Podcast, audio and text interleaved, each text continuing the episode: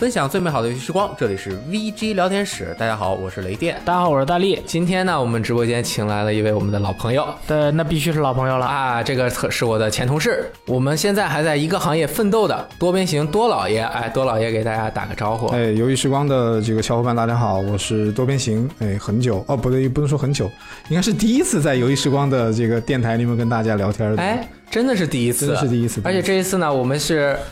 台台联动，哎，没错，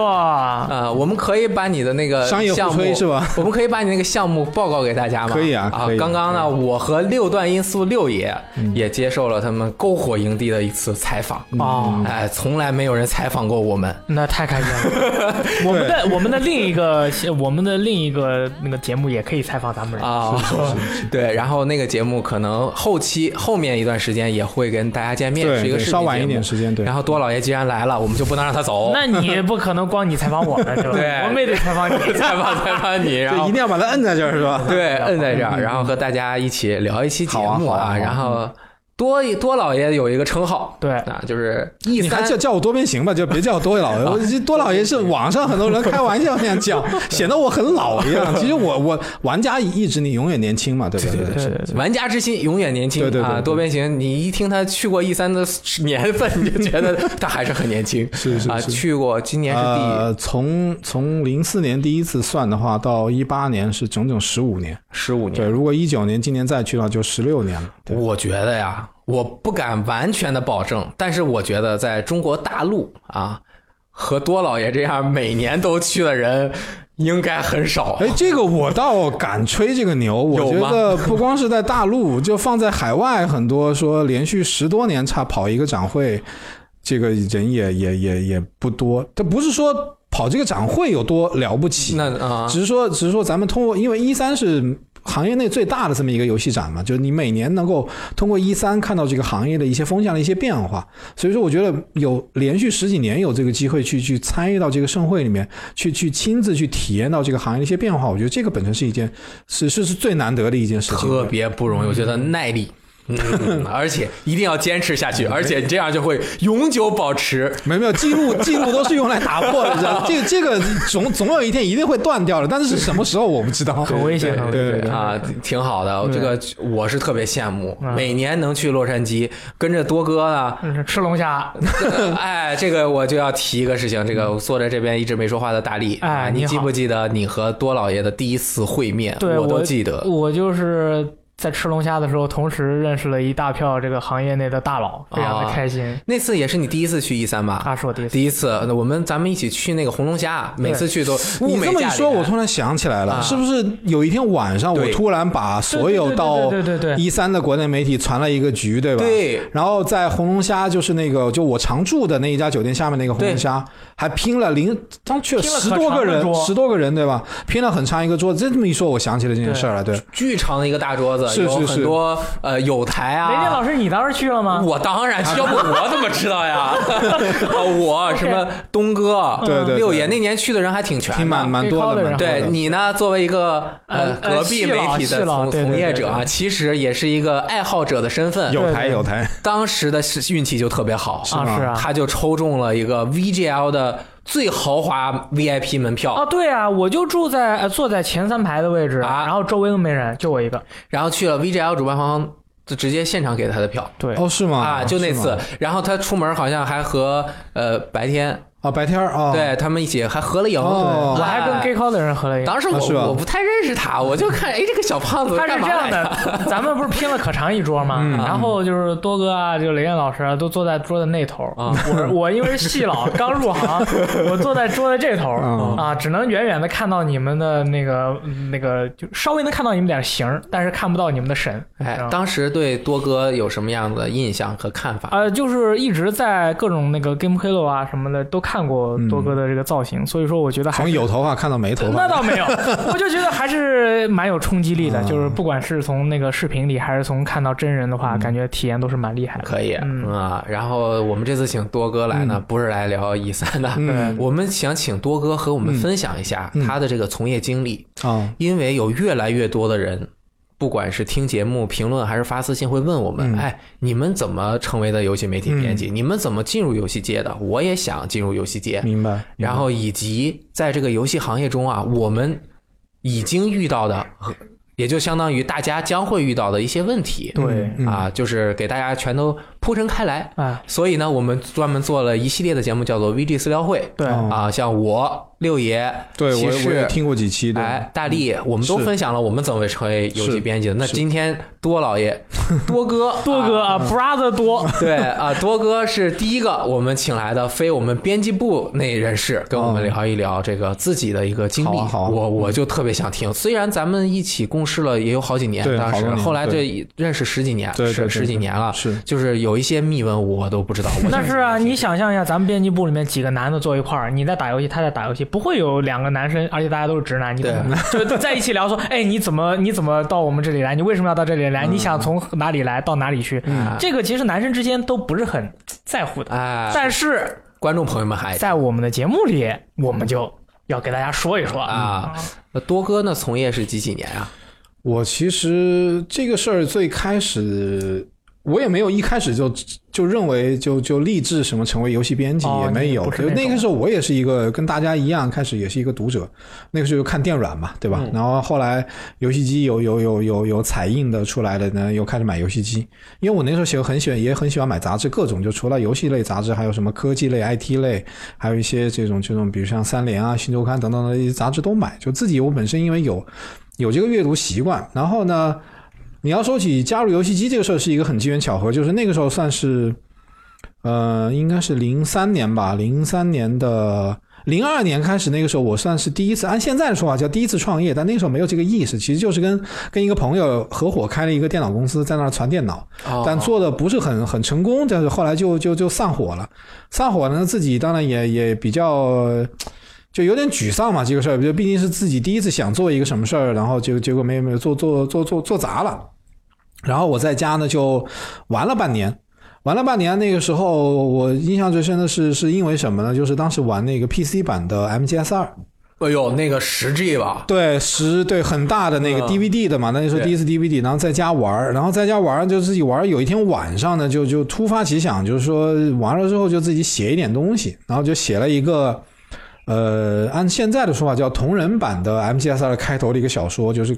就 MGS 二大家都知道，Snake 从桥上跳下去，然后到船或怎么怎么样。然后我那时候写了一些很搞笑的东西，比如说什么头撞到船啊，怎么乱七八糟的，就瞎写，然后就发到那个 那个一个一个我们现在把它叫老老老年人论坛，就 TGFC，因啊为现在应该有些读者应该有些听众应该也知道，就发到那个上面去了。然后发到那个上面去了呢，就当时这个论坛上的一个叫东方之珠的一个 ID 就联系我，哎呀，熟悉，对你这个你你可能应该也听过他的这个这个 ID，他当时是什么？他当时是在给游戏机给我们那个杂志社做校稿，嗯，在杂志社短暂待过一段时间，但后来他在那儿做校稿。就是查查错字儿，对对对，然后他就给我给我发私信，就说说你你你会写这个东西，哎，正好这个这个有一个叫游戏机使用技术的杂志社正在招人，你要不去试一下？嗯，然后他就把我呢就介绍给了 Goki。就那个时候，我第一次跟 Goki 认识，然后 Goki 呢就说我们简单的聊了一会儿，当时还在用 MSN，哦，你用那对，用那个写信。没没没有用 MSN 聊了几句，聊了几句，然后他就把我介绍给这个这个当时的主编郑翔，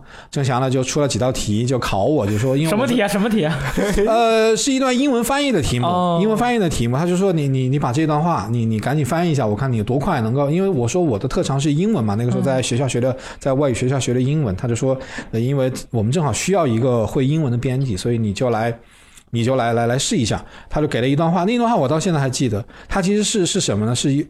这这个可能也是我估计可能雷电都不知道，不知道，就是是什么呢？是游戏机最早的时候啊，在做平面发行的时候，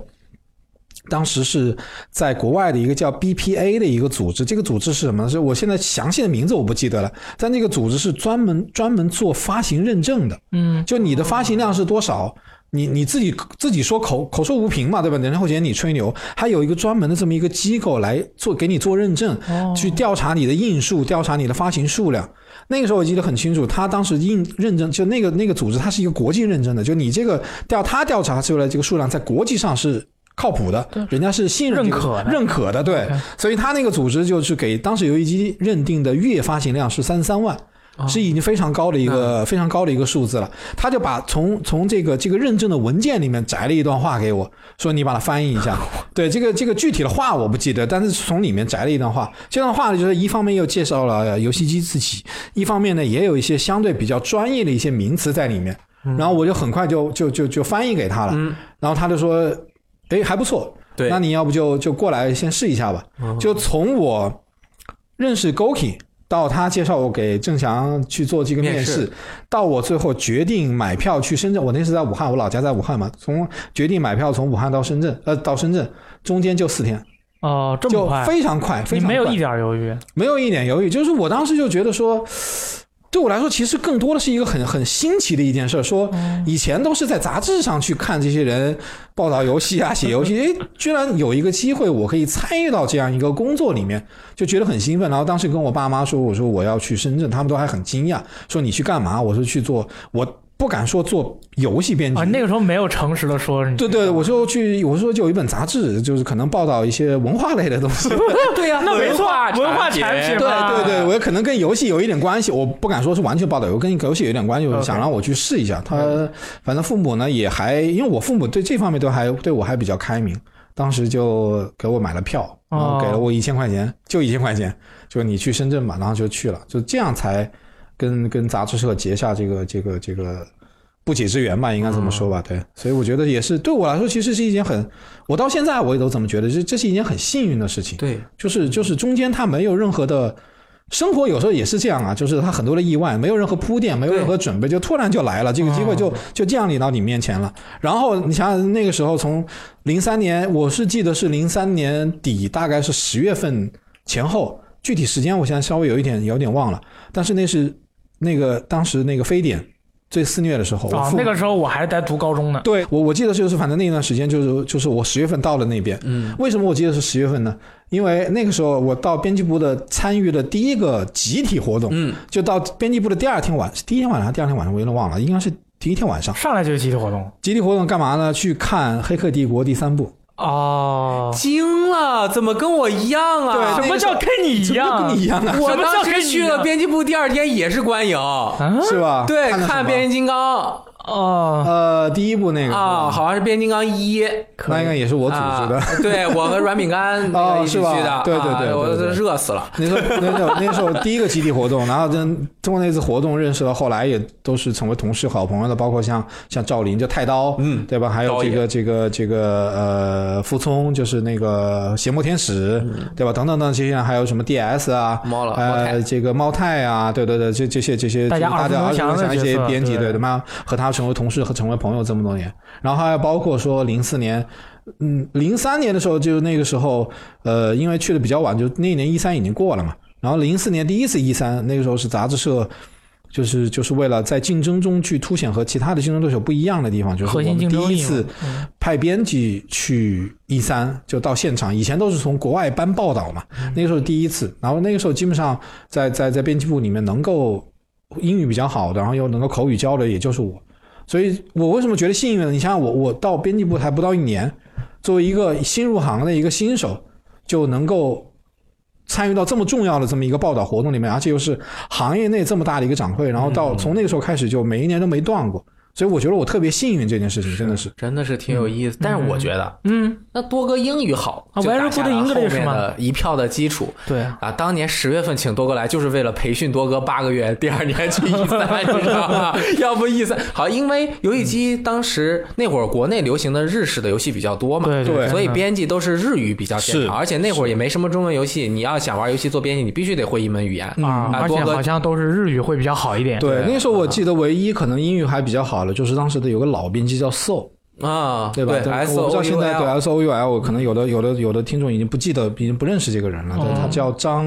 志强，嗯，对他现在还在还在深圳，我们偶尔也还联系一下。那是不是就是当时在编辑部的时候要去一三的这个机会，竞争并没有那么激烈？呃，对，也可以。其他人说我也要。去，就是这种。对对，那个时候就说一个是我，一个是 Goki 嘛，我们俩去的。对，当时我印象挺深刻的，嗯，你也想有那个照片，我去，我那会儿我还是刚上大学哦啊，就是 Goki 应该是长发，拿着一个摄像机，对。在那边正好是公布马某个游戏机，呃，那一年应该不是游戏机，那一年零四年的话，试玩，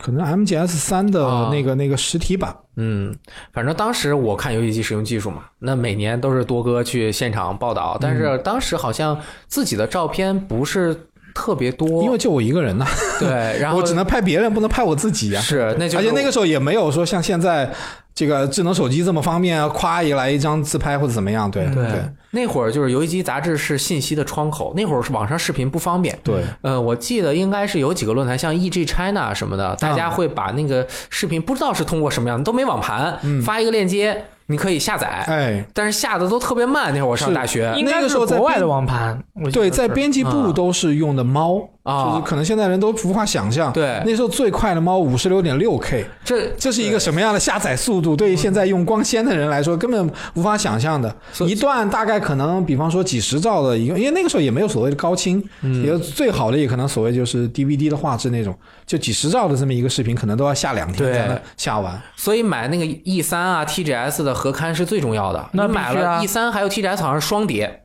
两张碟里面全是预告片，从来没有看的这么爽过。哎，好清楚啊，看爆啊，对你平时上网根本看不到，你顶多看看图还不怎么清楚，然后看这个，而且你们第一方前线带回来的那个视频啊、照片呀、那都没见过，没见过。那我国内也没 CG，是是没有游戏展的。对，对，这都以为自己就全是地下工作，其实 通过游戏机使用技术的这个窗户，嗯。我们就看到了这个外面的世界。是哎是，对于我来说也是也是一个一个，就是说还是还是说那话，就是很幸运的这么一个机会，能够能够自己走到那个展会里面去看，嗯观察这些展会，去体验那些试玩啊，看到那些漂亮的展台，嗯就这个这个感觉和你。说说通过杂志，甚至是你通过网络、通过什么视频来看，感觉真的是完全是不一样的。对，站在那个其中的时候，那种宏伟和那个周围的气氛的那种烘托，和整个人就感觉肾上腺激素都不是就中午都不不不累用吃饭的，不累不累，不是一中午不用吃饭，一天都不用吃饭，吃什么饭还吃饭？哪有空吃饭呢？对不对？排队了，总吃饭，吃的都是自己的脂肪。是是是，对。那后就是除了去现场啊，其实像报道，那肯定回来就狂写游记，对。然后写那个试玩啊，什么体验啊，还有其实杂志日常任务还蛮蛮辛是是，平时更多的都是日常的任务嘛，因为哎那个时候游戏机也是也是半月刊嘛，其实算下来。这个工作的时间其实蛮紧的，你看一个半月就十五天，十五天你怎么也得有个两三天的休息吧，就剩下的实际工作时间可能也就十二天，两周不到的时间。然后这十二天里面，你想想，我们当时一百多页的杂志，你要安排新闻，安排这个攻略，安排各种什么专题，然后最怕的就是那种，比如临截稿还有这个三四天，嗯，来了一个新游戏，发了一个新游戏，哦。那你是做还是不做？你如果不做，那你就得拖半个多月，对，读者才能在下一期杂志里面看得到。但你要做，那三四天的时间，你又要玩，又要写，又要打，又要校稿，又要那个，那真的是真的是很痛苦的。嗯那时候很多，其实我因为我相对而言那个时候做的。偏美式的游戏稍多一点嘛，真正的是那些会日文的编辑做日式 RPG 那种游戏，那是最痛苦的。嗯，而且那个时候的这个这个资讯也没有现在这么发达，很多时候也都是编辑自己去摸索、自己去搞，特别是那些收集类的东西，你自己一点点的打，一点点的找，哇，那真的是真的是难以想象。那会做攻略的方式和现在不一样。我觉得以前的那些编辑，像太刀他们都是游戏高手，那狂玩不止。我去，打的又快又能熬，然后隐藏要素找狂找 bug，对，还找 bug，呃当时应该也没有什么日战的 wiki 那些不多，没有那么快呃。。我印象中是这样，就是我们那个时候其实也会买一些这种官方官方的攻略，但是官方攻略这个它有一个问题啊，就是日方特别是日版游戏的攻略，它一定不会在游戏发售当天出攻略。哦，嗯对，它一般是有最多是什么？它可能发售当天，它可能在杂志上搞一个什么上手攻略，然后剩下的呢，特别是比如说，我举个例子，像 FF，如果玩这个游戏玩的比较多的玩家，他知道这个《最终幻想》，它其实每一代都会出一个非常厚的那种攻略本。对，就一一本是什么讲剧情，一本是讲什么系统，甚至还有一本是讲什么什么隐藏要素等等等等这些东西。分分开分好的非常厚、非常详实，但这个东西一般都是可能发售了一个月、两个月，甚至三个月之后才会出，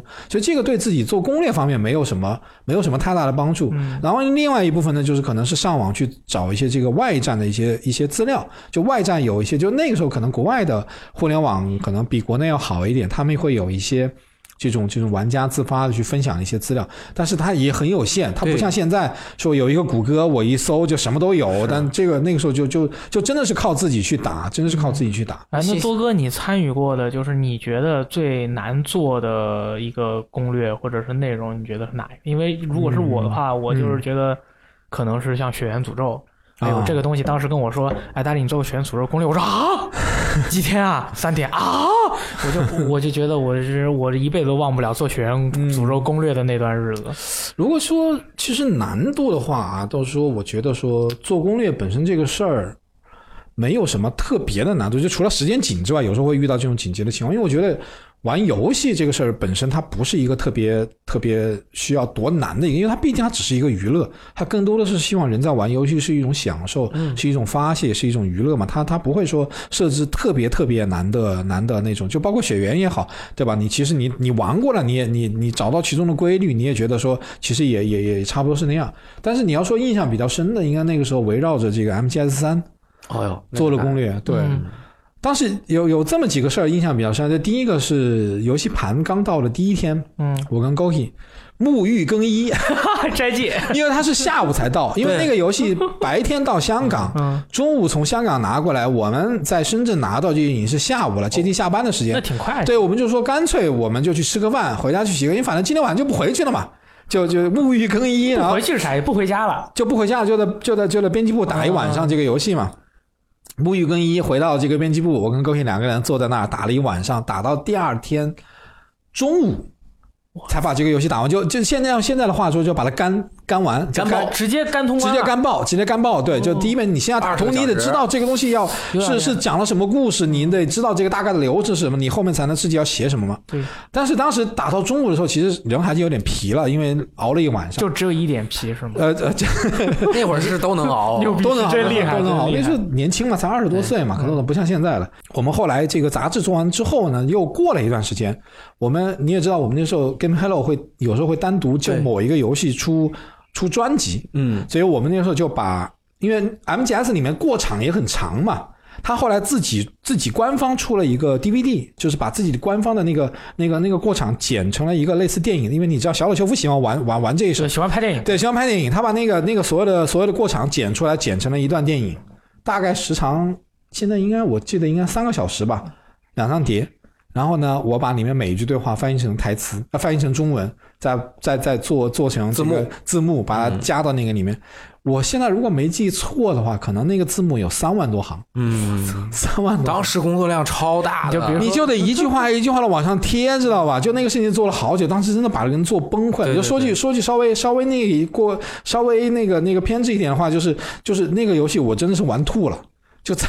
做完那个看吐了那个看吐了。就做完那个之后，我好长一段时间里面没有再碰 MGS 三了。啊，这是工伤，你知道吗？对对，属于 工，这属于工伤。我也我也我那个后来我不是在游戏机吗？我也英语还 OK 啊你。very good English 啊，当时这个很多任务就交给我了，你知道吗？你多哥就那个多哥就不用就解脱了，就解脱解脱了啊！我刚开始就做那个辐射三幕后花絮，半个多小时，那翻译的我都快崩了。对啊，嗯后来我有一个游戏工伤，就是蝙蝠侠阿克汉姆疯人院，嗯，那个让我剪了一个剧情攻略、剧情视频啊。然后又把那个字幕全翻译了，就小电影，好几十分钟，那画密的，我去。哎，然后就是就是因为翻译的主要是量太大了，知道吧？就是你你我我不知道，就是说现在，比方说像现在我们很多电影啊，就是我知道的，因为我认识一些电影行业的人，他们不是说有些引进大片儿去做翻译的时候，嗯对对对他其实官方是有给他这个台词稿本的，是吧对他对着文稿翻译就行了。但 是不给你片儿，对，但呃，对，他那那不，他其实给，给他有时候啊给是是是，挡住关键部位挡住关键部分的，对对对。但是你想，我们那个时候是完全是靠人工的，嗯他也没有官方字幕，也没有说所谓的这个这个官方文本，你就得自己一句一句的去听，然后，对对但其实那个时候，其实严格说起来，这个这个我说起来也不怕大家笑话，就是大家可能都觉得我英语。还还行，我觉得也还不错，但其实我是一个连连四六级都没有考过的人。那只不过没有努力学习，那会儿不强制要求。那个不是那个时候 水平 OK，水平 OK。稍微展开一些说，那个时候我在在读外语学校嘛，高中的时候读读读英语，我英语其实一直都挺好。然后那个时候呢，就是就是有点儿怎么说呢，就第一次考考这个，就是学校要求我们就是在那个高中读这个外语的时候，必须四六级都得考过。然后第一次先去考四级，其实那个时候的，呃，是我读高中的第二年。嗯，其实严格来说，读高中第二年，你的英语其实没有到四级的。没有，但是因为我们是专门相当于是一种强化学习，哦就是我高中高中的四，我高中那个高中读了四年，高中的四年学完了高中的三本英语课程和大学的头两哦本精读的英语课程，所以是一个强化的这么一个学习的一个一个状态。所以学校对我们也提出很高的要求，所以到了第二年就要让我们去考四级，嗯，考四级考了多少分呢？考了五十七分，六十过，满分多少分啊？六十及格嘛，就六十你就可以拿到那个满分一百嘛，那个时候我们那会儿是七十二及格，对我那是考考六十及格，我考了五十七分，然后自己年轻气盛，觉得我靠，我四级及格就差就差三分，下次第二次学校要求考了，我就直接报了六级。然后六级考了多少呢？六级考了五十四分，但是都差不多，差不多，差不多。就觉得当时就觉得觉得妈的，我就差这么一点儿有时候觉得是可能是有一点运气嘛，就觉得运气不太好，可能某一个选择题你选错了，或者某一个字没写对，所以我当时就一怒之下，对吧？现在想起来是有点年轻气盛，一怒之下说：“妈的，老子的英语还需要你去证明，老子不考了，就这样了，我我学的怎么样是怎么样了。”当然，现在我我认为就是说。话是这么说了，就是我的英语，当然现在我不需要任何的所谓的专业的技能去去去证明，但是但是这个这个听众如果里面有在考这些东西的，我觉得你们还是还是应该那去必须要考，应该认认真真的去去去学，对，千万不要学我，我是一个很很糟糕的例子，对，而且其实就是我现在这样觉得啊，就是咱们那个年代，咱们应该算是差不多的对同辈人，你比我大概大个三三四届吧。嗯，咱们那会儿英语学的晚，初中我对，初中才开始学，对，现在小朋友九零后开始，基本上都是小学小学，现在在现在幼儿园就开始学英语。是是，现在的小朋友的英语水平都说是双语教学嘛，现对比咱们那会儿英语水平强太多了。咱们那会儿在现在和随便拉一个这个年轻人，呃咱们咱们其实我觉得像咱们都属于学英语很努力的了。对但是现在其实因为从小受教育，你随便学一学，而且现在的英语教学比较讲究实用，对。一开始就从什么日常对话呀、日常什么。但我记得我们那时候学英语，一开始是从理论开始学起，一上来就学语法、学时态，其实很枯燥的东西。就是就是说一个笑话，就是那个时候，比如说因为也经常出国嘛，你出国之后，你会发现你学的这些理论的英语和他们实际中应用中有非常大的一个差距。我花了好久，这个大力，因为你在国外留学，你应该有这种体会。我花了好久才明白纸巾应该怎么说。哦，一开始总员说：“哎，给我一点 paper。啊，人当然人家理理解来点纸人来点纸，然后他理解你是什么意思。但你现在回想起来，就觉得自己像个傻逼一样，对吧？什么找人家要点 paper，paper 什么东西啊？你是要报纸吗？对不对？咱那会儿学英语不太重视日常的交流，嗯你会发现什么都不会说，对根本没法生活你能学会考试，对但是其实这样说回来啊，当年做这个游戏媒体的编辑很重要的一点，那就是语言要过关。是这也和当时的这个行业的环境以及国内市场的环境有太大的关系了。对，那会儿都没有很多的资源，其实包括像现在看来，其实也是一大部分的资源。那个时候几乎就是全部了嘛。对就资源都是来自于欧美啊、日本。你英语不好，日语不好，你就没有办法获得这些，你就不能掌握获得这些资讯的最好的这个这个方式嘛？是这样的。你像咱玩的主机游戏，很百分之一都没有有中文的。对，很少，几乎没有。如果有中文，一般这游戏你们也也不太玩。什么死魂曲有中文啊？有中文这这是很神秘对的。啊对呃，什么滚骰子有中文啊，对啊，就是那种很奇怪的游戏有中文。PS 二很后期了，就是说，比方说我印象比较深，那个时候呃，《三国无双》对吧？嗯那个有中文，但那很正常，它本来就是中国文化。然后还有呃，ICU 嗯，有中文，这个游戏反正中文也没什么用，有什么用呢？对对。对啊，但但是但是当时还觉得很难得嘛，还是觉得很难得，不像现在，就我觉得真的现在玩家多幸福。但其实反过来，我有时候给他们开玩笑，我说我们当年学英语、学日语，其实真的有一大部分都是在玩游戏里面，为为了了玩儿来有动力来来那个。对你现在的孩子们感觉好像他们缺少了缺少了这个动力一样。啊。其实这个其实影响了当年我们做东西啊，媒体的内容结构的组成。嗯我印象最深刻的，当年那个做攻略啊，其实不能说水，是因为大家需要。第一就是第一栏目一定是按键对应的操作，哦，那个我有时候都说，哎，这这操作还要还要搞一对应按键？这不需要因为当年语言不通，对你什么就是你是真看不懂就是真看不懂。我们就是小时候咱们玩什么 GBFC 的那些是呃 RPG 游戏，根本就过不了关。你你一句话把人卡的，就是没办法。我们那时候开玩笑嘛，当当然现在这个话稍微有点不太不太雅，嗯不太尊重，但是确实是开玩笑，没有任何恶意。对对对就我们那时候说攻略这个东西要教猪攻略，嗯，真的是要把当猪一样教的。有些人得你得从头开始教起。当然这个话还是强调一下，就没有任何没有有任何恶意，就纯粹是我们自己手把手教调侃调侃这件事情。对对对，就像雷电说的，就是说一开始得从这个按键的最基础的是吧？对圈叉方块对是干嘛用的，都是从那个时候开始教起。对。对，然后你看，随着这个发展，对吧？古呃中文化游戏那么多，谁还需要告诉你这我打开游戏就可以看到了？你点选项点控制，你就知道怎么按了。对，对以前你也能看到，只不过咱们不认识。是是，对，这就很痛苦。对，是是是在杂志社做了多少年啊？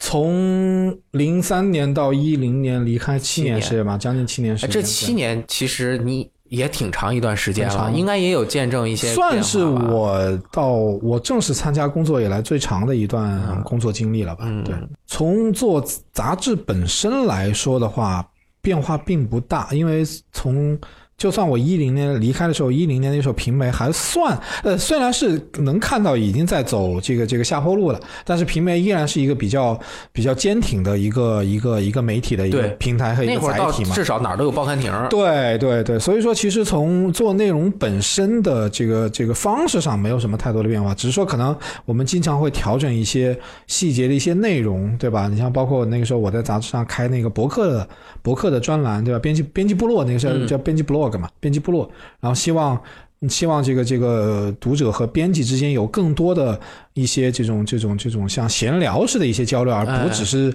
正儿八经的说我教你怎么玩游戏啊，我给你分析什么业界大事啊，不是这样的。对，这主要是这一方面的，其他的倒是没有。但你说要是说从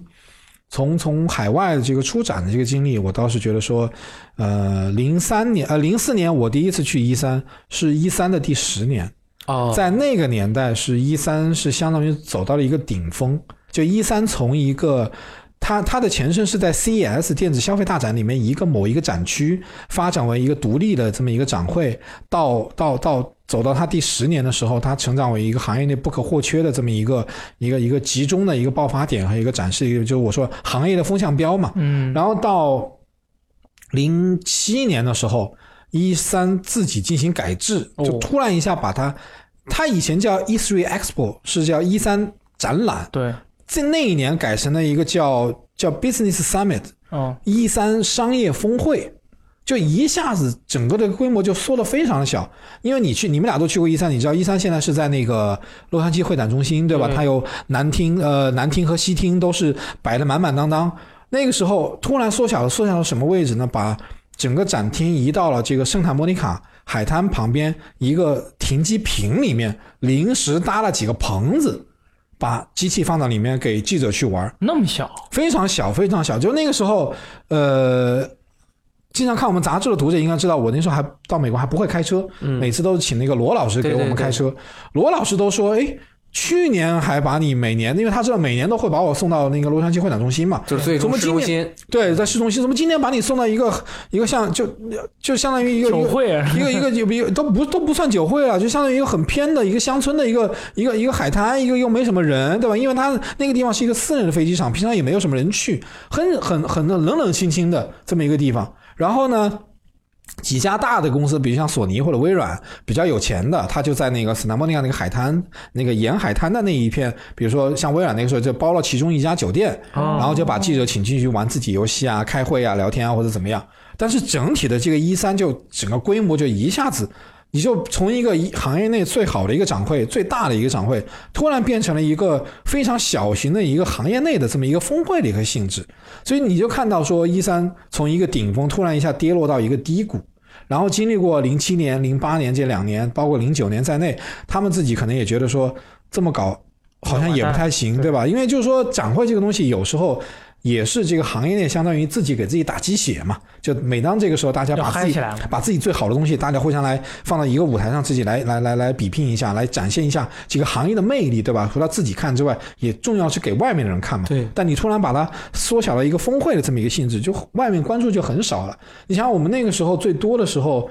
呃，去一三都是四个人，但从零七年开始就我一个人跑，嗯，因为。确实没有那么多东西，也没有什么很漂亮的展台，也没有那么多这些这些这些什么修个啊、什么礼品啊、什么，甚至包括那个展位啊，就是放试玩台的展位。你们现在看到就是说，比如说每一个不同的游戏，它都有一个自己的一个主题，对吧？它的展区放试玩机的位置，打光，对，打光打扮的非常漂亮，对吧？那个时候就统一的，就像这种一个架子上面架一个电视，上面放台游戏机，你在那玩吧。就这么样一个感觉，所以你你从一个顶峰到一个低谷，然后又从零九年从一零年开始慢慢慢慢又开始往回调，就搬搬回到这个这个洛杉矶会展中心，然后然后业界又又重新这个这个至少是一三吧，重新去焕发自己的这么一种一种魅力，所以看到了这么一个曲线，其实还是还是蛮感触的，就是你作为一个。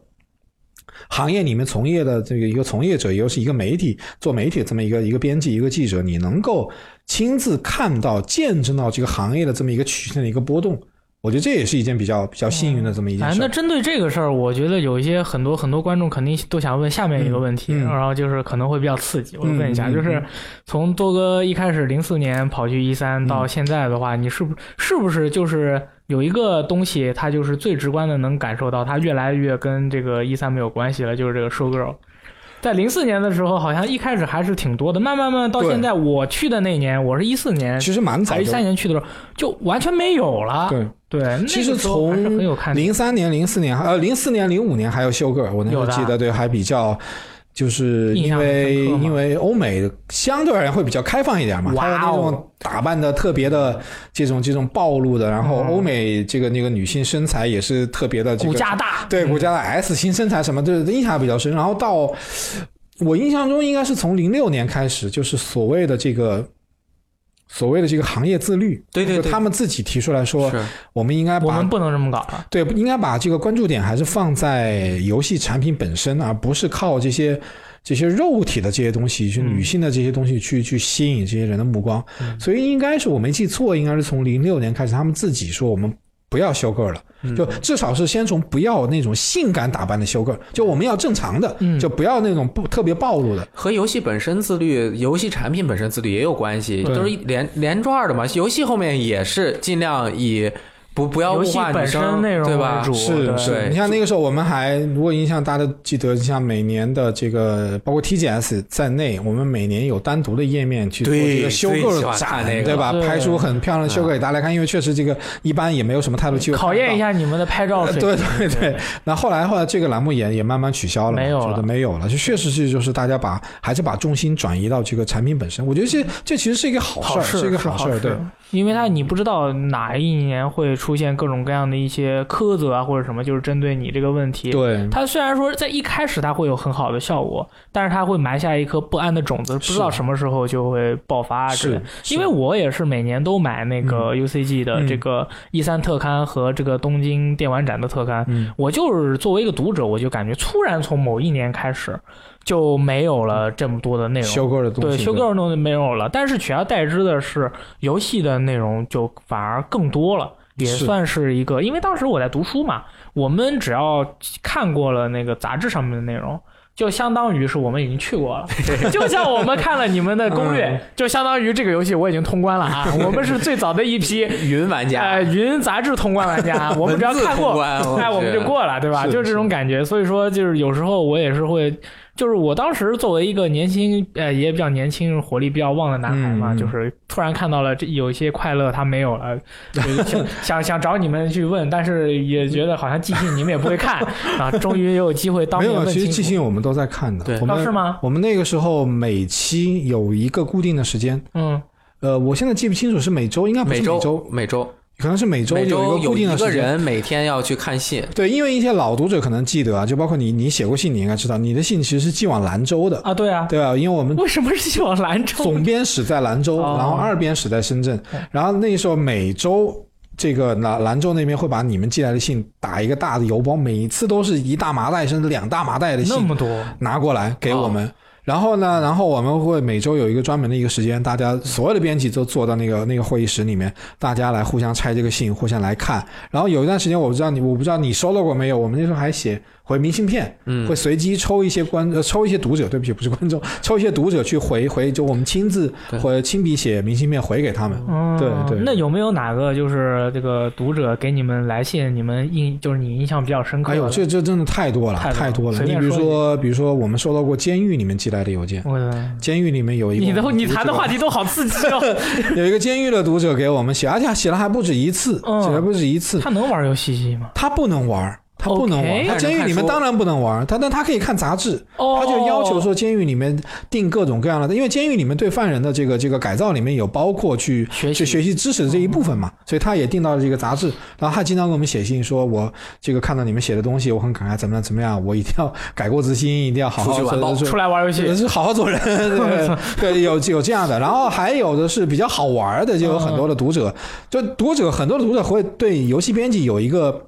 美好的愿望，嗯就觉得游戏编辑就是每天在玩游戏的，啊，对呀，对他，所以他就有时候就会觉得说，哎呀，你们这个。这个是好幸福啊，对吧？作为玩家，不就是想每天玩游戏吗？我怎么能够能够加入到你们的团队啊？等等等等，每天有时候会来问这些事情。再要么有的是呢，就是有时候会来问游戏的问题。就是有时候游戏的问题，我觉得，因为那个是通信确实没有现在这么方便。我一看这个，我一看这个邮件，这个邮这这这这一封写来的信，大概是一个月前的。他来问其中一个某一个游戏的某一个点应该怎么过，我想这这我怎么回呢？对吧？我不知道我回来还对你还有没有帮助？难道这个事儿会卡你卡这么久吗？都都有，其实，嗯但是大部分的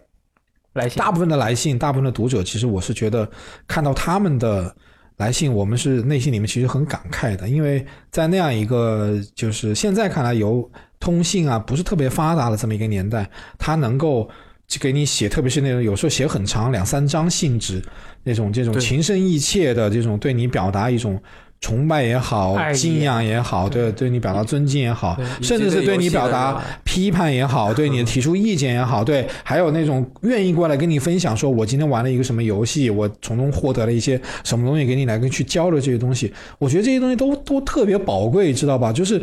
它是我们做做编辑的这么一段。时间里面，我觉得是一个非常非常宝贵的这么一个财富。我们从里面也汲取了非常多的一些力量。就有时候就是就是说，这个工作本身其实是还是蛮蛮蛮枯燥的，也是特特别累的，因为我们也经常熬夜写攻略，熬夜做做事儿。但是有时候看到这些这些读者的来信，真的这个话听起来可能好像有点有点有点官方，有点那个，但这个真的是我们内心是这么想的。就看到那些人用用用笔一笔一画的亲笔给你写那些信，给你说的那些话，有些话可能都都不成文，但是它它是一种很真挚的这么一种表达。就看到这些东西的时候，我们内心真的是非常非常感触。就有时候也会觉得说，有这么一帮。可爱的读者有这么一帮，这个这个这个一直在陪伴着你们。虽然我们可能可能永远都没有办法见面，可能一直就是隔着隔着这么远的距离，但是我能够感受到他们对这个东西、对游戏的热情、对杂杂志的热爱、对编辑的本身的一种鼓励，都能够都能够感受到，确实还是很不容易。嗯，那个纸质的信好像确实是每期一次。后来是邮件，电子邮件是每周安排个，每天安排个人去回对，啊，回对。嗯对。现在的话，咱是看评论，还有收私信。对，说明整个呃用户的浏览习惯都也在变化。对。嗯其实是大家交流的更直接了，对，对但是大家这个发的内容都还差不多。对雷燕老师也或者我，咱们在 评论或者私信里面收到的内容，对对对，哎，玩意儿问题。从来没有变过。对，就 有一游戏我还没玩儿，就跟我说了他玩了这个游戏的这个体会体会，嗯我觉得非常好，但是您就不要这么跟我发了，我已经给我都剧透了，我还玩什么玩，对吧？就是你看，要是给你们发写信的话，其实都过了好几天，你可能都已经是通了。是是，或者是发私信批评你哪句话说的不对了，哎，也是有道理，或者问你哪哪个哪个地方哪个地方怎么过，是那咱回一个咱们的攻略给他，顺便打个广告。嗯嗯，所以其实这么多玩家的那种特别可爱啊，然后玩家对游戏的热爱啊，大家呃都有一个共同的呃愿景，嗯其实是一直都没有变。这一点我觉得还特别好。就是还是说回来，玩游戏的人都内心中藏着一个 心灵纯洁的孩子，都是都是是孩子会比较多一点。对，嗯挺好的这一点啊，就希望一些比较单纯的一些一些快乐呀、一些这种这种玩游戏的这种感觉啊，嗯这伴随着游戏里面的角色的剧情的一些变化，跟着他们激动啊、高兴啊、悲伤啊等等，这些都是都是很单纯的东西，对特别特别宝贵。特别宝贵当时反正就是感觉。嗯，好像这说起来有点有点什么文青屁屁的，就是嗯每次回想十年前都是最美好的年代，是吧？每次都是上一个年代是最纯洁的年代。是因为因为人人的本性上对 对回忆是会进行美化的，对对对都是这样的。大脑自动补完。对对对其实那会儿论坛上面都是吵架干的 更凶，我去！啊，就是没说呢。你们在微博上、在 blog 上面跟人家吵架怎么吵的？在那个什么论坛里怎么跟人骂的？那谁谁谁，我最讨厌的 ID top ten，记得一清二楚。但是这些问题我们都不聊了，这都是有的。吃盘的爵爷啊什么的 全都有，对。然后那个反正后来多哥应该就从杂志出来之后去从从事了真正游戏产品相关的行业。对，那个时候我离开杂志社的时候，就去了现在 可能很多玩家最讨厌的腾讯。对，那我我们爱腾讯，对，进进了鹅厂，进了鹅厂。对，那个时候在鹅厂其实做了很多的一些工作，就是利用自己的专业，利用自己多年的这个工作上的一些沉淀。就特别是在呃，我在鹅厂其实一零年到一三年待过一段时间，然后一三年的时候，当时是在这个商务部。海外商务部负责海外游戏的引进的这一块儿，然后那个时候特别感触的是，呃，以前觉得啊，做媒体，嗯，做做杂志就已经是在这个游戏行业的第一线了，因为哦我们永远报道都是最新的东西嘛，对吧？最新的游戏、最新的这些这些这些技术啊、最新的主机啊等等的这些东西，那那时候觉得已经在第一线了。但那个时候后来做了做了海外商务之后，就发现游戏杂志其实不是第一线的。商务才是第一线。商务才是第一线的。我那个时候看到了好多这个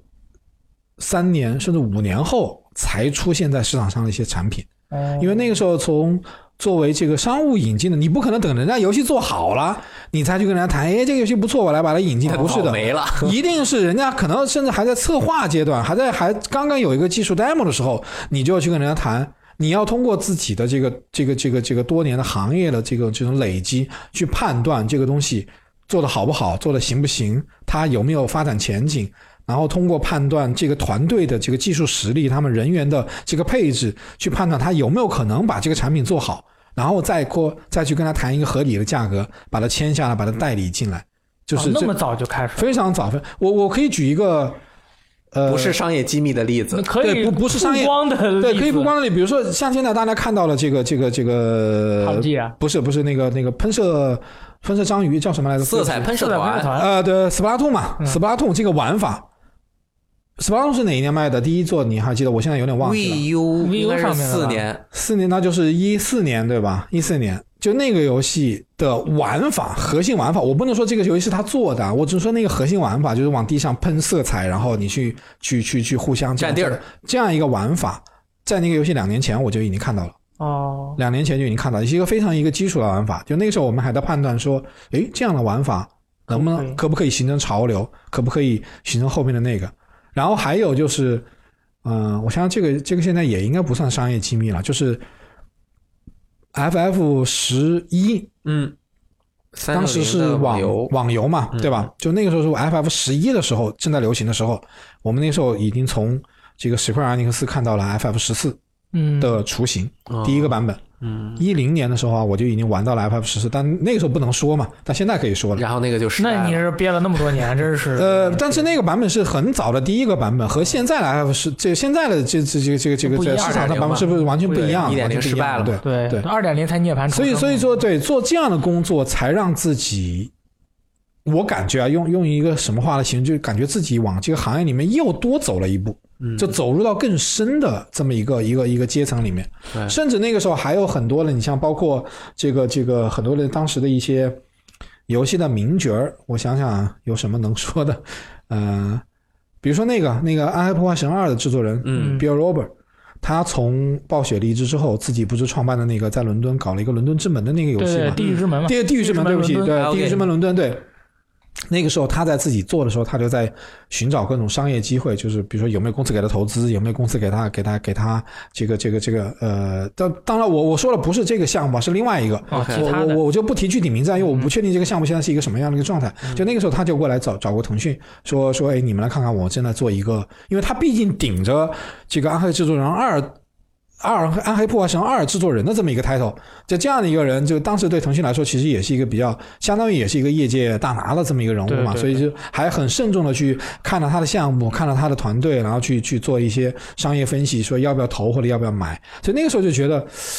哎，这个这个这个工作可能和和我做媒体的其实是有一点相近的，因为媒体它有时候有机会去接触到一些市面上可能还没有这个这个公没发售。公，布发售，公布发售的。这么一些作品，但是我这个就比媒体要走得更远，对，所以我就觉得，哎，那我那我真的是走到的这个行业更加嗯。核心的这个这样这样一个位置，对，但只是说那个时候。就是就是由于市场的原因吧，就那个时候就是包括腾讯，它也是主要是看这个端游和手游，嗯它比较保守一点。呃，也不叫保守吧，就是符合是国内市场的一些需求吧。因为国内时候那时候没有主机市场嘛。哦但是我自己我认为我还是一个主机游戏玩家，还是一个单机游戏玩家。即使是我可以做的这些事儿里面，可以看到很多这些很新的一些项目，但是离我本身的一个兴趣还是相去甚远。因为我我自己做事儿，就包括到现在也是我我自己秉承的这么一个原则，就是当我要来决心来做这件事儿的时候，首先我一定要对这个事儿要感兴趣，嗯我要喜欢这个事儿。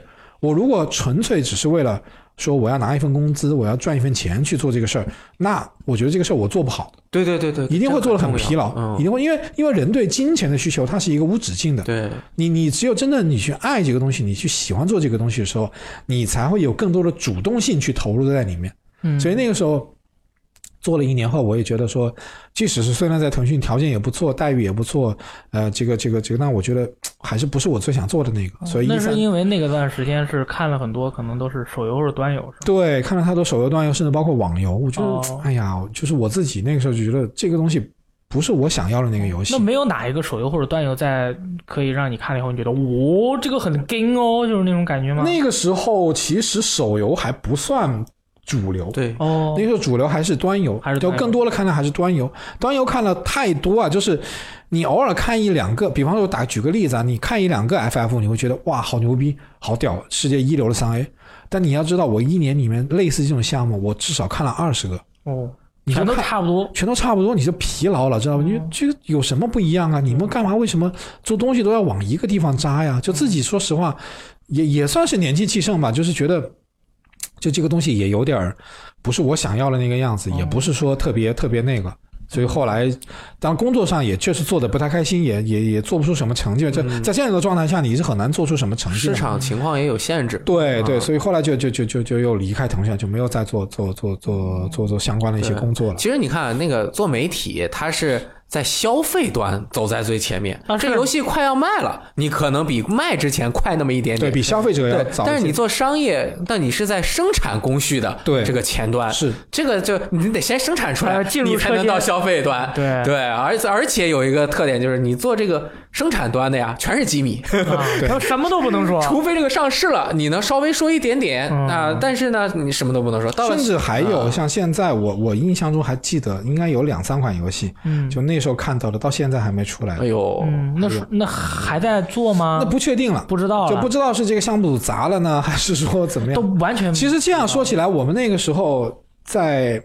做杂志的时候也遇到过一个这样的一个情况，嗯我觉得现在应该可以说了。嗯，就应该有些读者你也知道，就是说我们和发明通不对是有段时有一段时间合作，对啊，对啊，就对超法米通这个官方合作栏目啊。对对对，然后发明通那个时候是怎么样跟我们一个合作呢？他那个时候给我们单独开了一个，相当于开了一个服务器。嗯，这个服务器上面，我们每每次都能够拿到比发米通发售更早一期的。就当前市面上更早一期的这个，就提前就或者换句话这么说吧，就是我们能够拿到提前一个礼拜拿到最新一期发明通的所有的资料，哦。哎，就是各种材料。各，种材料，各种比如说游戏新游的报道，各种新闻什么什么，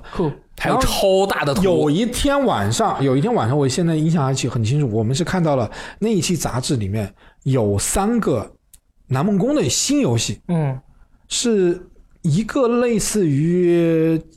枪战射击，嗯，一个类似于这个这个赛车，一个类似于这个这个黄牌空战类似那样的游戏，细节我不太记得，但大概是三款新游戏。当时就觉得哇，下期有新游戏可以爆了，很兴奋。结果可能是过了两天，删了我，们发现这个材料在发布通上被删掉了，嗯，就没有了。然后我想，那可能这一期没有了，下一期总会有吧？可能是比如说报道你们都已合作的经下载下来了，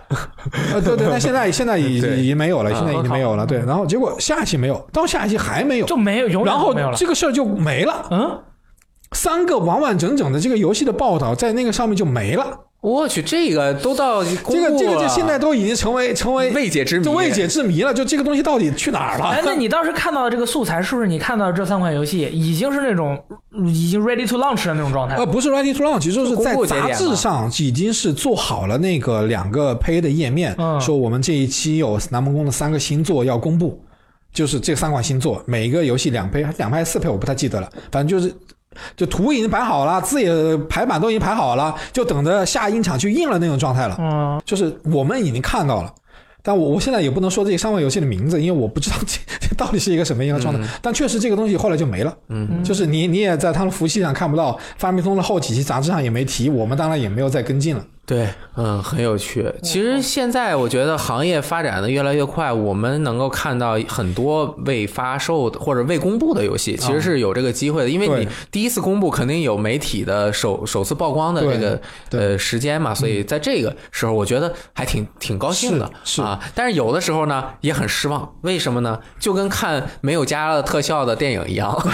对 是吧？你看到虽然你看到了一些东西，但是哎呀，这个很粗糙，很早期，对，而且会影响你未来对这个游戏的判断。是这个，我觉得还挺影响。这其实就是做媒体的一个专业素养是啊而，且还绝对不能讲，还不能还不能讲，绝对绝对绝对不能讲。啊，憋得我这个难受哦。哎呀，难 受但是你也不能像那个海外的那些某些隐去 IP 的 Q 那个什么舅舅党说啊，说一个什么什么什么送啊，人家就说哇我就来了。你看宝可梦这个送不是啊，哦。嗯，其实会影响人家商业计划。啊是是不好是不好是其实不这样不好要有职业素养。就是就是媒体其实和厂商是一种应该是一种配合嘛，对吧？厂商他有自己的发布产品的节奏，有自己发布产品的计划。你作为媒体呢，其实是应应该是理想情况下你是配合这个计划帮助他更好的去宣传这个游戏，而不是说你像一个呃这个这个像一个八卦小报一样，对吧？去挖掘这些狗背后仔队。狗仔队，就就就这样不好了嘛，对，不对？不好，不好嗯。哎，那然后嗯呃，一四年左右前后吧，反正就是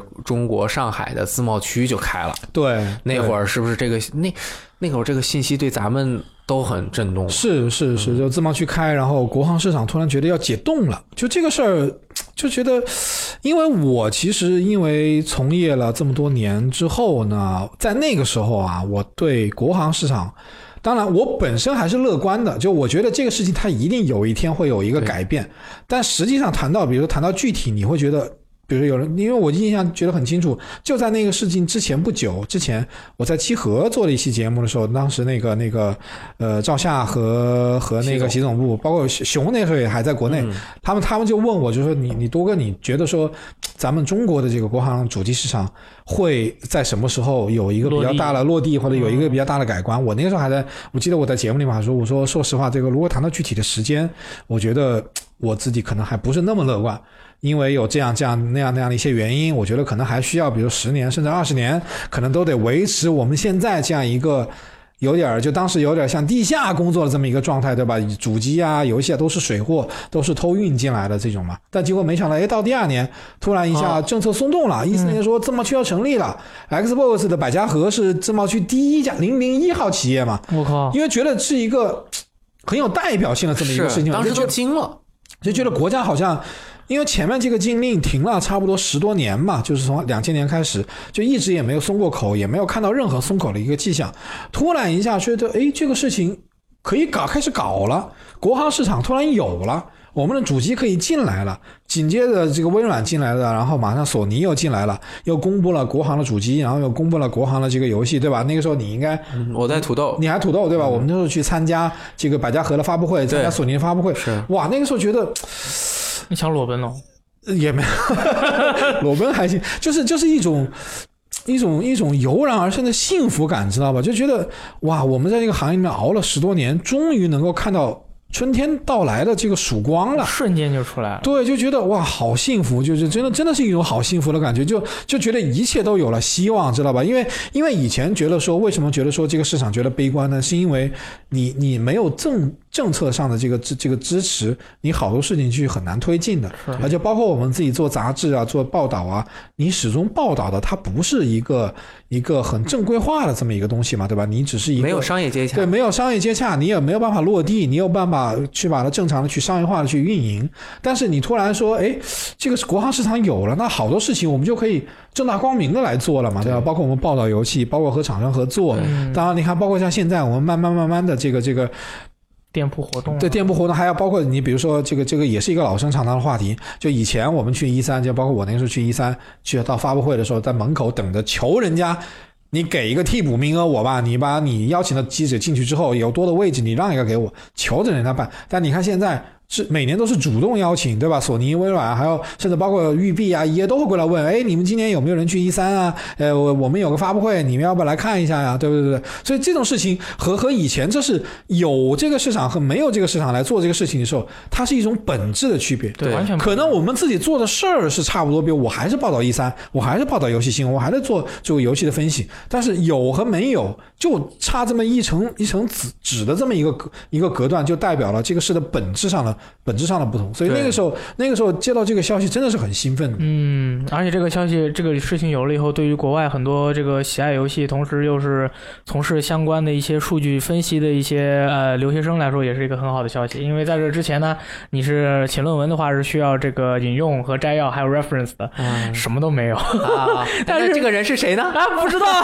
在说啥。好像是某一个在英国留学的不知道很多啊我跟你说就当时好像写了一篇论文，有些朋友就给我发私信嘛，啊说就是我想要一些 reference 或者之类的数据啊之类的，就是拿不到啊，因为国内就没有这样的公司。那么现在的话，如果就是留学生你要写 paper，就是要写论文的话，那么你去问一下或者是看一下他们的报表什么的，最起码这个数据是有了。对你可以去说啊，我在这个分析一下中国的这个游戏市场啊，那么这些数据是来自于索尼中国的官方可信的信息源，官方的这个数据，这样的话，你的那个 reference 在人家那里才是认可的，你这个论文才能写下去。这是嗯，一点点对于我们这些留学生来说，但你看，这就是我说的本质上的不同，啊对啊这就它对不一样啊这不一样。对本来对，主要就是说国行市场的这种这种变化，它总体上来说它是积极的，嗯，它是有益的。这虽然说可能从一四年到现在，这个国行市场没有往我们理想中的那个方向去走，它中间也有很多的一些波折，也有很多的一些困难。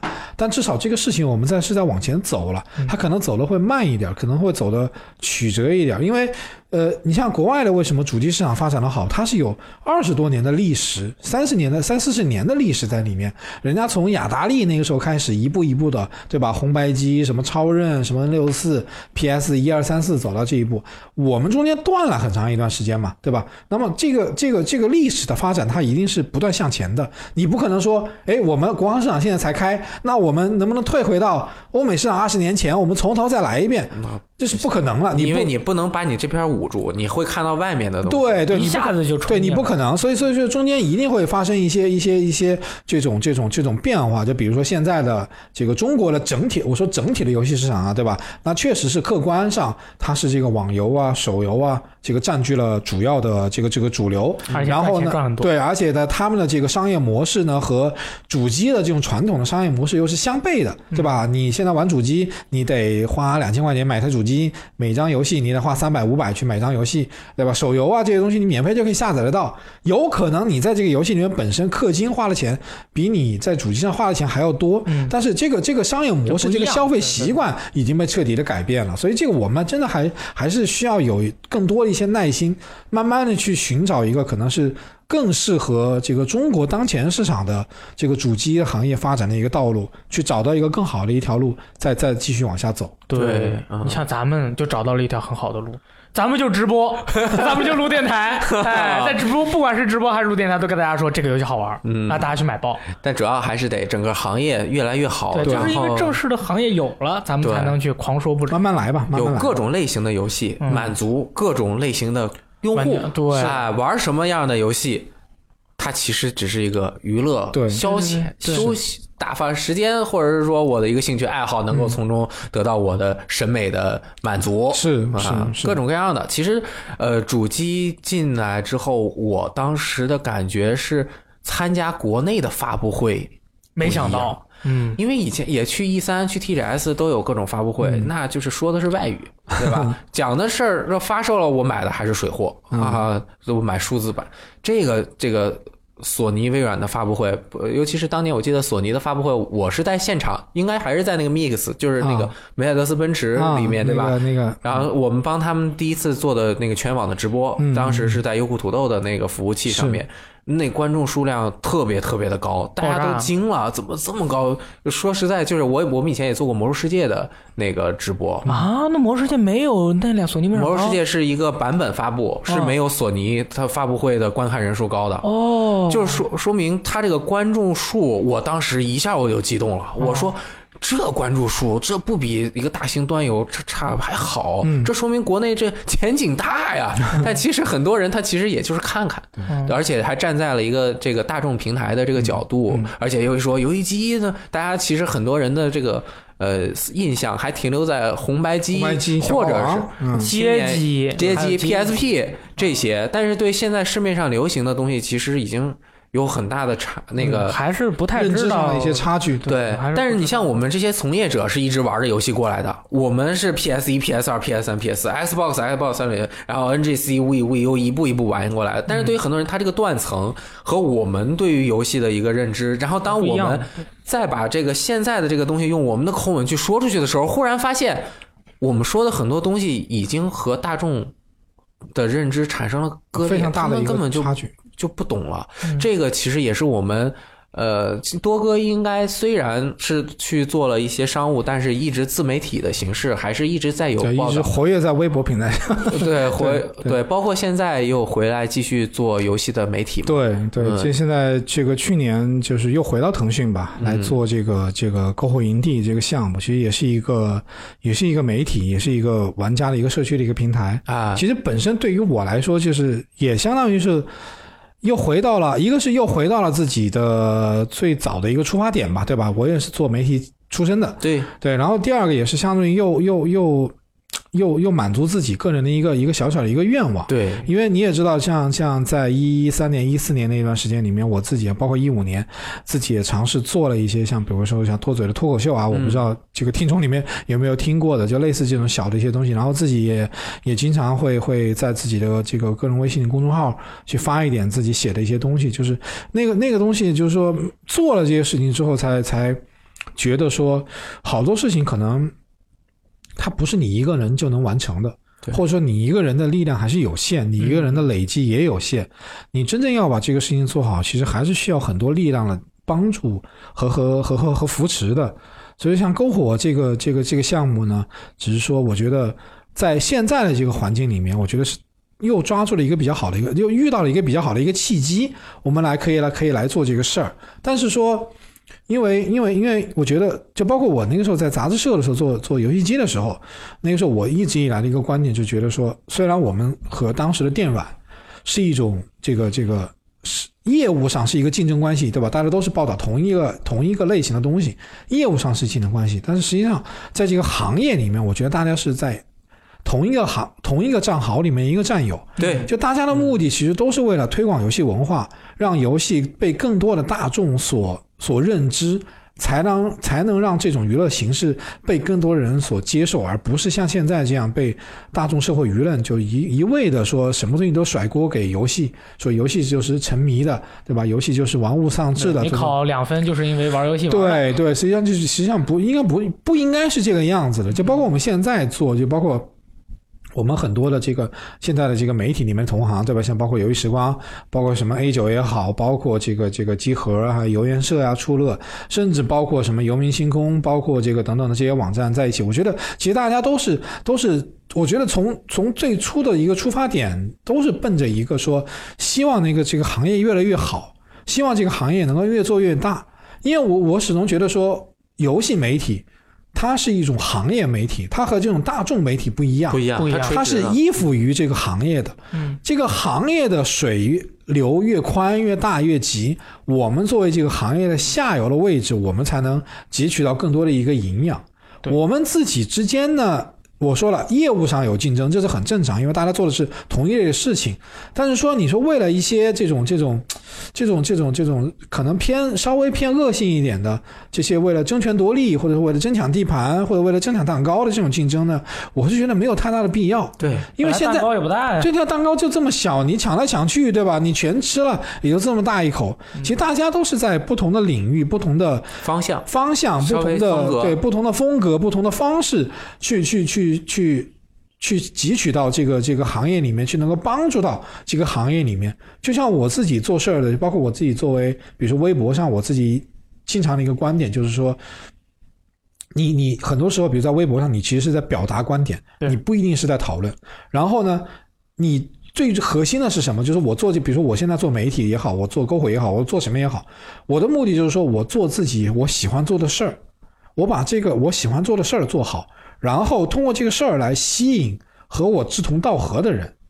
大家一起来帮助把这个东西来弄好，这是最终的一个目的。嗯，所以说，为什么说我们的每一个媒体，就像刚才咱们俩聊的一样，对吧？你认为说每一个媒体其实也是很多个性的编辑的一个集合，我很认同这一句话。就现在的一个媒体的时代，现在一个自媒体时代，它的表达就是应该个性化的，嗯，没有绝对的客观，没有绝对的公平，对，每个人都是有自己的好恶的，每个人都是有自己喜好的，每个人应该有自己的个性和应该有自己的观点。那么我们的每一个媒体其实也是呈现出不一样的这么一个状态。比如有的媒体可能它的这个攻略做得好一点，有的媒体它的这个行业的深度文章做得好一点，有的媒体呢，哎，它就是游戏库全一点。它的速信息快一点，每一个人都有自己不同的长处，然后大家一起组合起来，在这个行业里面去把这个行业里面最好的一面去给行业外的人看，对，让更多的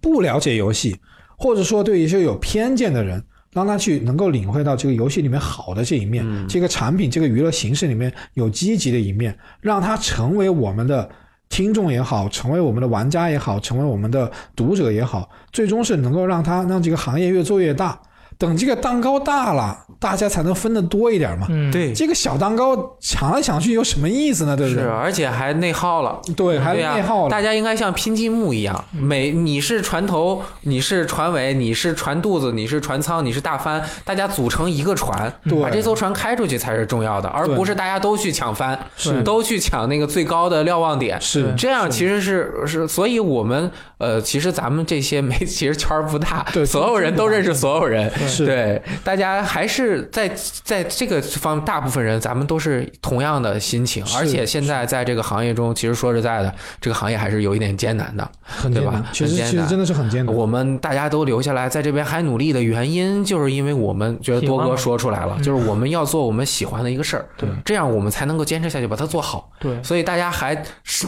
我觉得和游戏这个载体也有关系。玩游戏的都是有一颗纯洁的心的，这个我觉得大部分的人都应该认同这个对理由。所以大家其实就是很很合表里合一。对，我觉得就是玩家在在特别是很多时候的这个这个这个在玩游戏的这个过程中，去享受游戏本身作为一个娱乐产品呢，它其实是很多人是是一种一种呃很单纯的一种娱乐的需求嘛，对吧？它也不是说。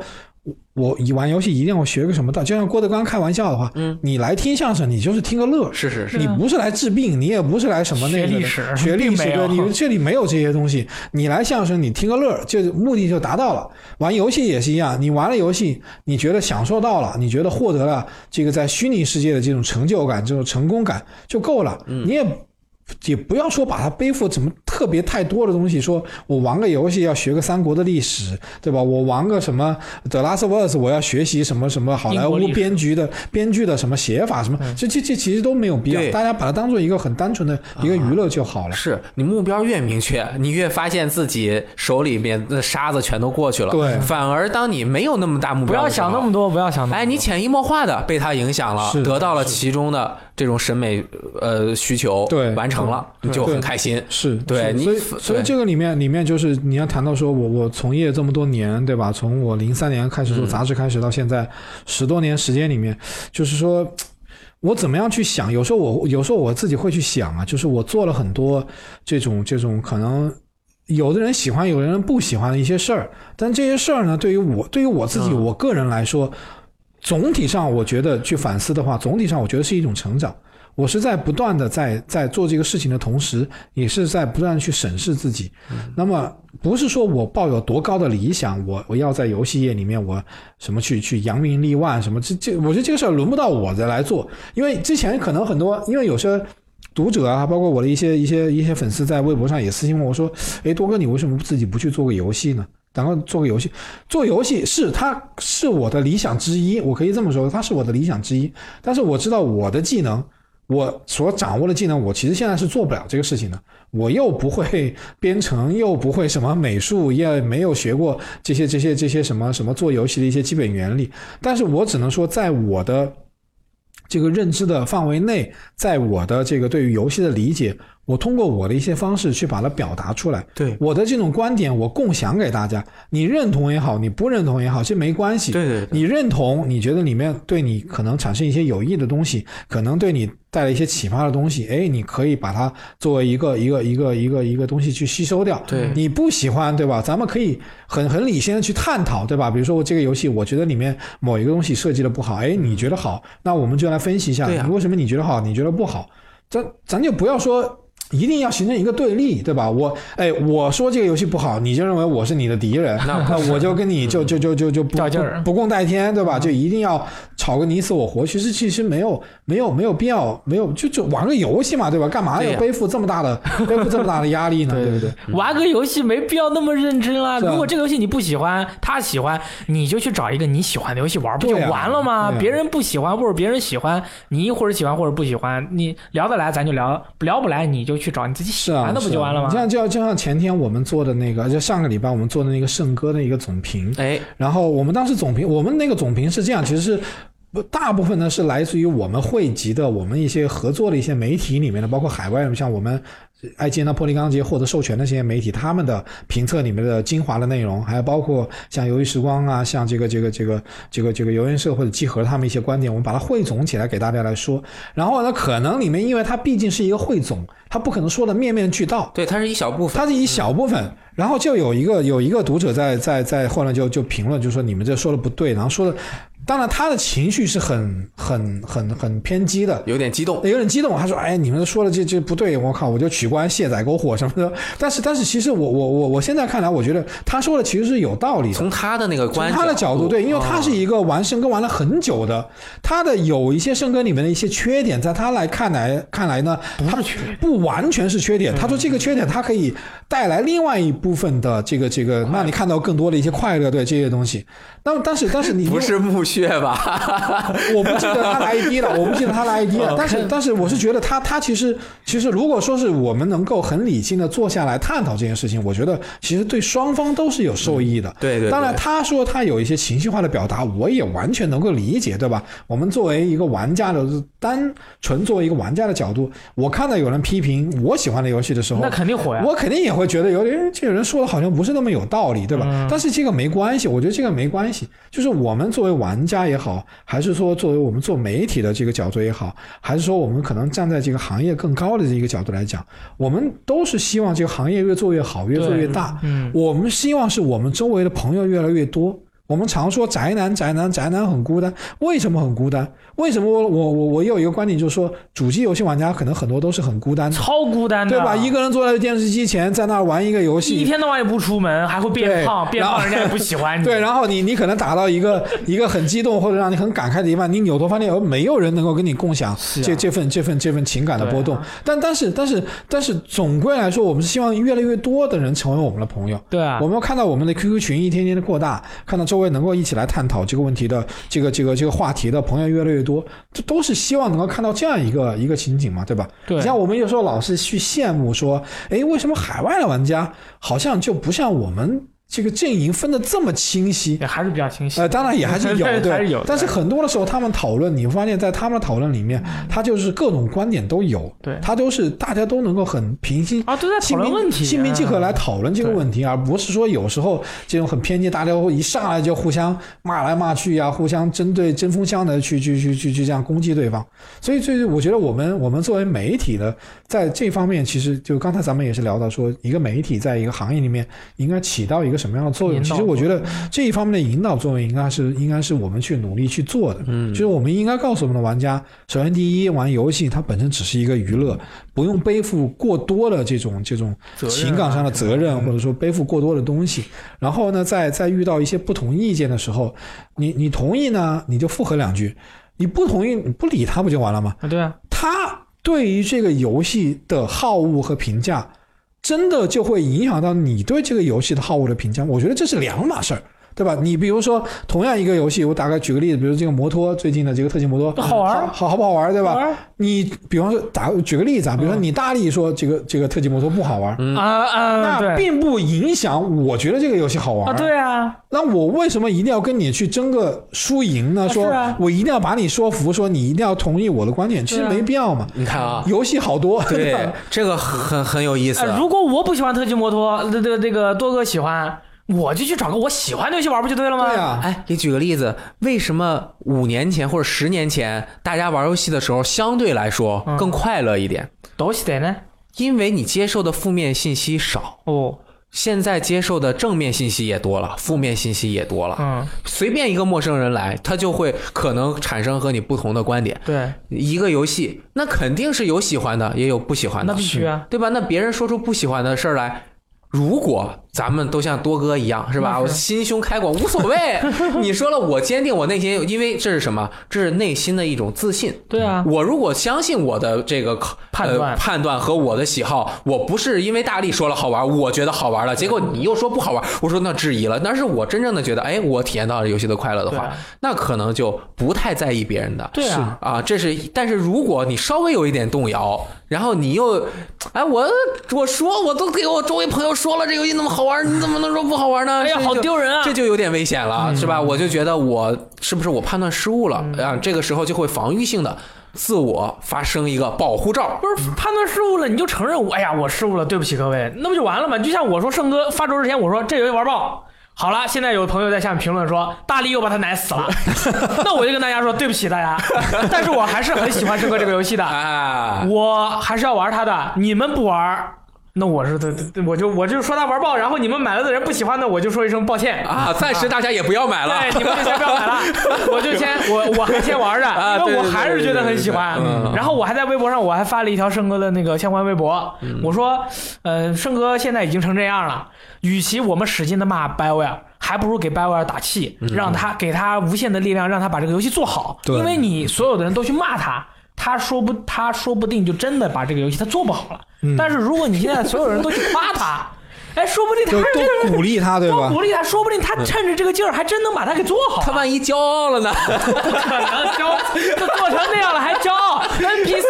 的对话他妈的删掉，OK，好吧？嗯好，你你你我们就给他鼓励，就就是我就觉得就是说你骂他，他成功或者逆逆杀逆就是不是骂批评。啊，我你批评他哎，他反杀的几率是很低的，嗯。但是大家都鼓励他，他感受到了这样的力量，汲取到了这样的养分，他说不定真的可以啊你大家想想，因为我就我就就针对这个圣歌这个游戏啊，就我在那个宠城里面，我我自己的观点也是这样，就是我觉得圣歌它不是一个单机游戏，它是一个网络游戏它是一个长期发展的过程，对吧？就像我我当时在举的例子，就像无人升空，对吧？一开始大家也觉得我靠，这他妈的跟你们当时宣传的相去甚远，哎，但是你看他们制作组就就一点一点的改，一点一点的改，就愣把这个游戏的口碑给掰回来了。对啊，多牛！这就是一个一个很现实的一个例子嘛，对吧？而且圣，我觉得圣哥的起点已经很高了。对，他 BioWare 做的，EA 啊发行的，它的品质就单论技术上的这些品质已经是非常好了。除了读盘，对对对 还有 NPC 对话，